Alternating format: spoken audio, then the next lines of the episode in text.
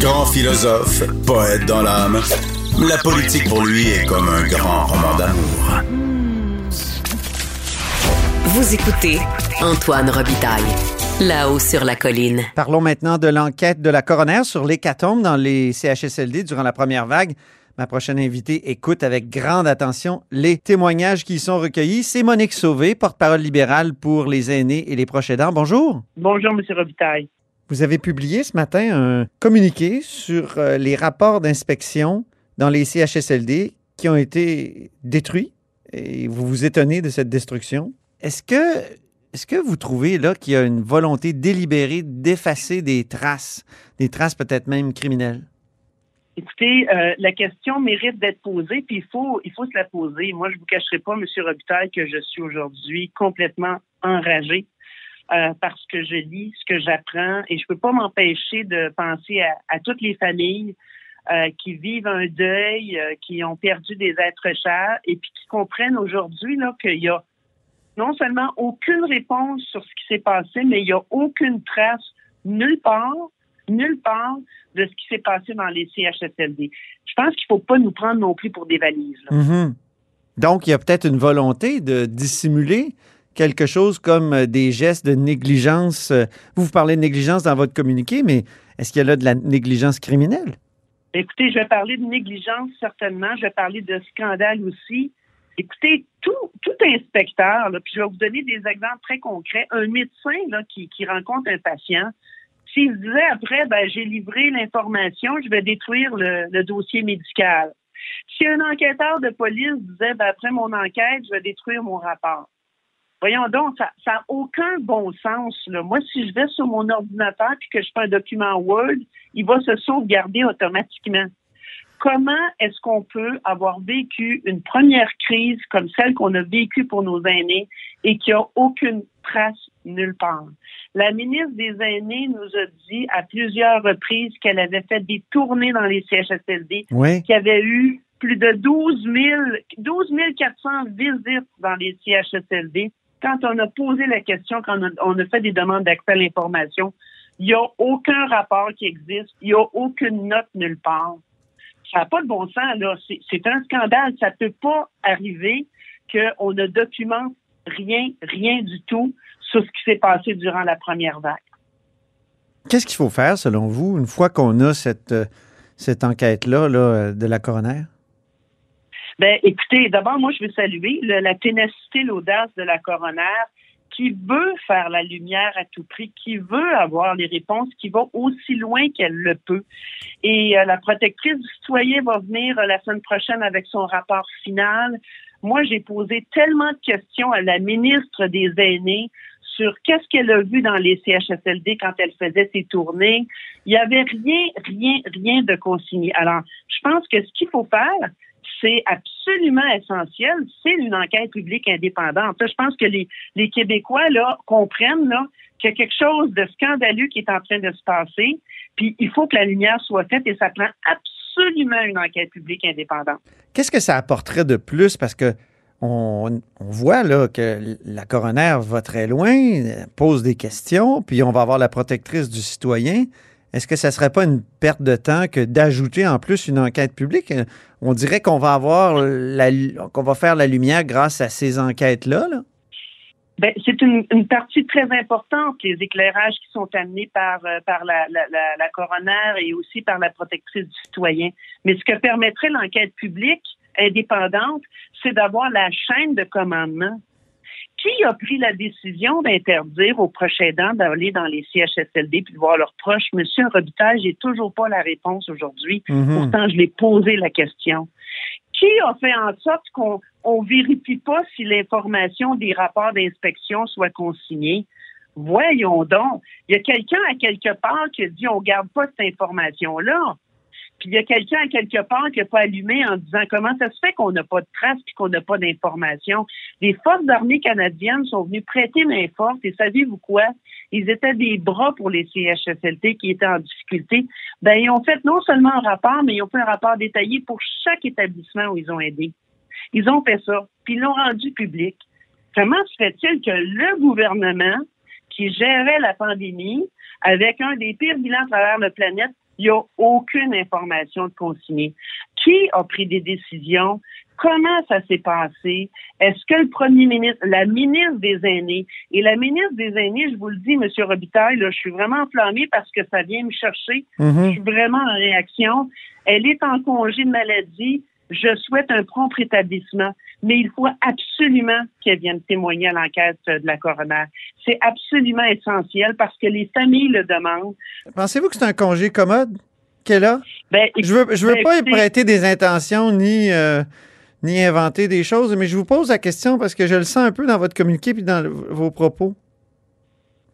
Ben moi, écoutez, honnêtement, je je suis pas médecin et, euh, et je vais simplement souhaiter qu'elle ait un prompt rétablissement.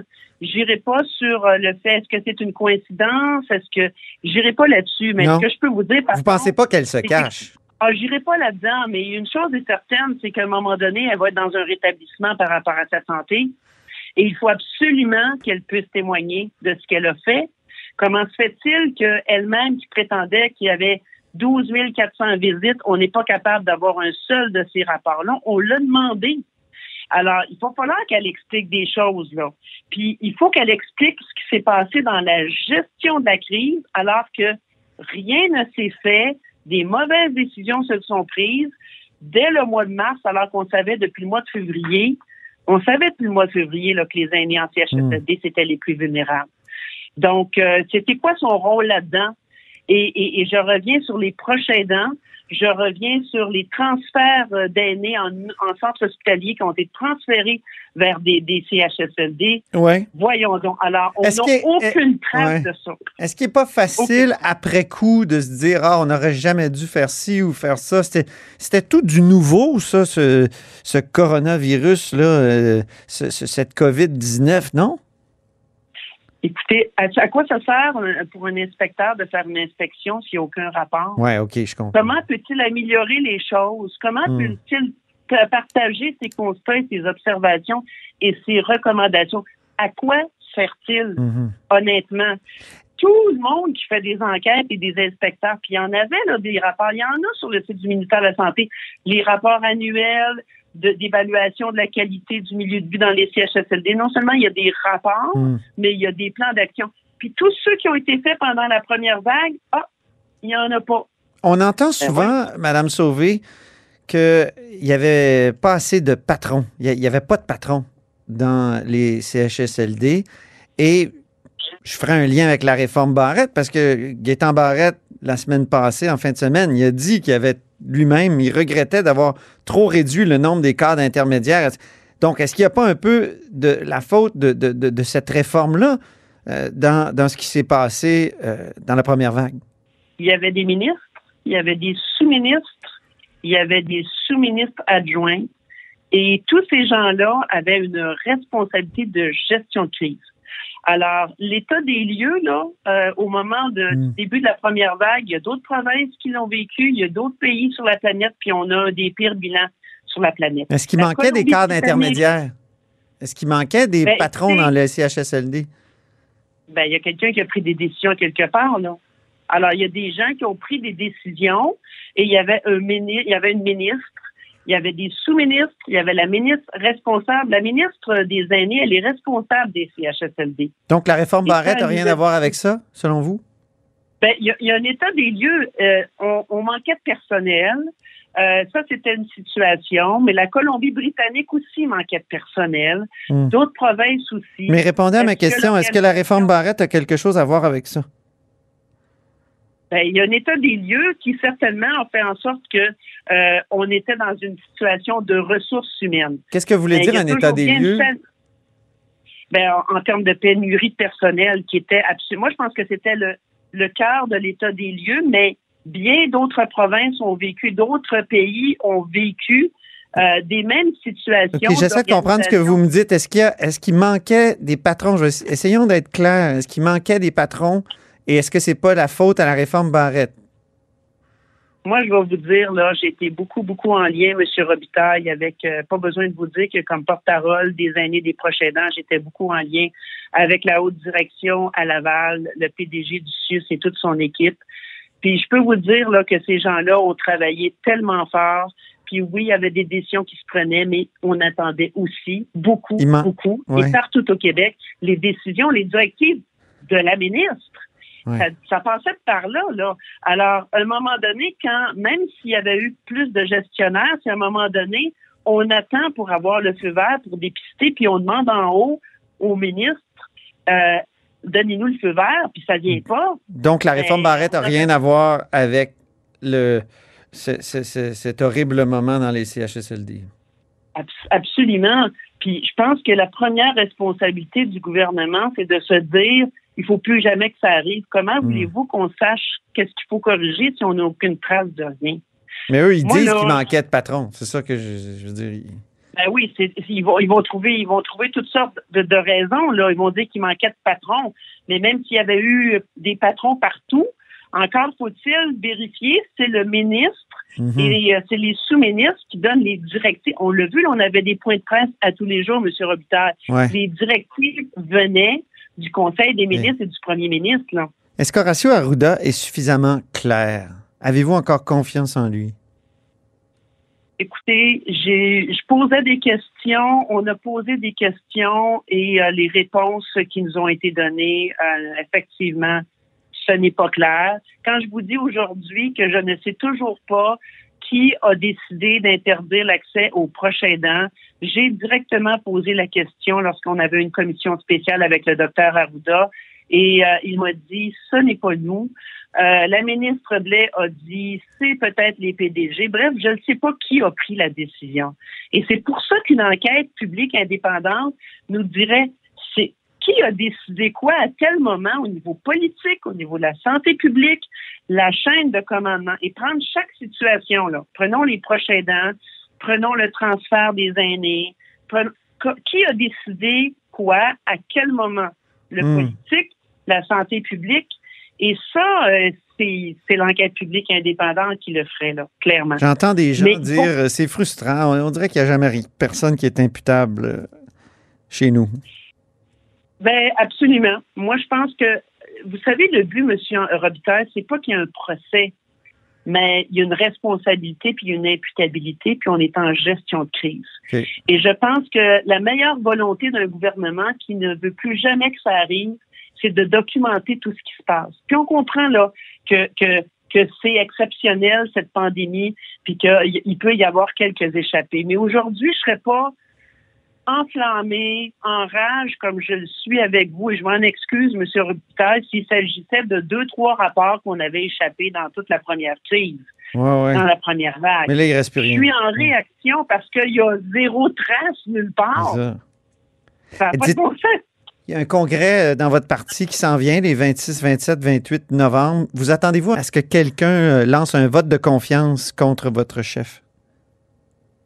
Ben moi, écoutez, euh, non, je penserais pas. Je pense que euh, il y a des décisions qui ont été prises. Euh, elle a un leadership. Euh, il y a beaucoup de dialogue avec notre chef. On se parle beaucoup. Vous savez, les caucus, c'est souvent les endroits où euh, on se permet de d'échanger sur les grands dossiers, de prendre des positions. C'est quelqu'un, notre chef est très ouverte au dialogue avec son caucus. On dit les vraies choses et je pense qu'elle sait qu'elle peut avoir tout notre appui.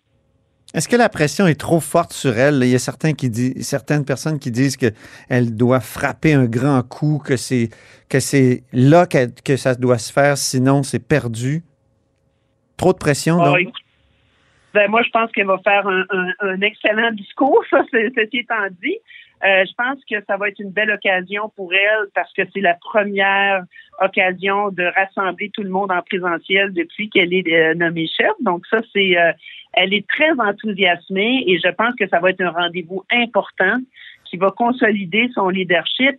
Mais il y aura bien d'autres occasions. Euh, je vous dirais qu'à chaque caucus où on se rencontre, c'est des belles occasions pour, pour continuer à travailler avec elle. André Pratt, récemment, disait que le Parti libéral du Québec, c'est l'ancien éditorialiste de la presse, évidemment, et, Oui. l'ancien sénateur, qui disait que le Parti libéral du Québec doit revenir à ses racines. Qu'en pensez-vous? Je pense que nos racines elles demeurent toujours euh, très, très présentes. Euh, c'est sûr que moi, je vous dirais que la question de l'économie, vous savez, on a des forces incroyables dans notre caucus au niveau de l'économie, puis ça fait partie de l'ADN. Si vous avez remarqué, on est beaucoup, beaucoup, oui, on parle beaucoup de la santé dans nos questions qu'on pose, mais on est beaucoup aussi sur la, la question de la pénurie. Et ça, c'est c'est l'ADN, c'est l'ADN du Parti libéral. Alors, euh, on a autour de la table, autour du caucus, euh, des gens qui ont toute une réflexion. Euh, on met de l'avant, on essaie d'être proactif à proposer des choses au gouvernement. Alors, je pense que quand on parle, entre autres, d'économie, mhm. on est en train de, d'être directement dans notre propre ADN. Est-ce que Marie Montpetit vous manque? Ben écoutez, c'est toujours, euh, on est des êtres humains, hein, Monsieur Robitaille. Alors écoutez, euh, moi je pense que euh, tout ce qui arrive aux collègues, mais il y a des décisions difficiles hein, quand on est dans une équipe. Il y a des décisions difficiles qui se prennent. Alors moi j'ai travaillé avec Madame Montpetit sur le dossier de la santé beaucoup. Alors humainement parlant, les décisions sont prises et on respecte ça évidemment, évidemment. Mais bien sûr qu'humainement, euh, on est, on est tous un peu, euh, on, on, est des êtres humains avant toute chose. Vous êtes bouleversé. Ah oui, c'est sûr qu'il arrive n'importe quoi, n'importe quel collègue.